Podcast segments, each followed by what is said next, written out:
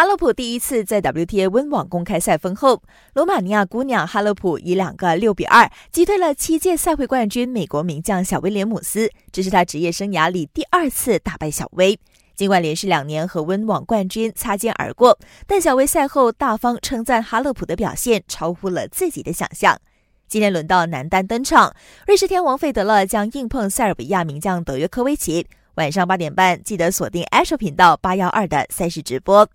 足坛方面，曼联在新赛季第一场季前热身赛中，凭借博格巴助攻拉什福德，加纳扩大比分，二比零战胜澳洲球队珀斯光荣。切尔西则四比零血洗爱尔兰球队圣帕特里克竞技，这是新帅兰帕德执教蓝军的第一场胜利。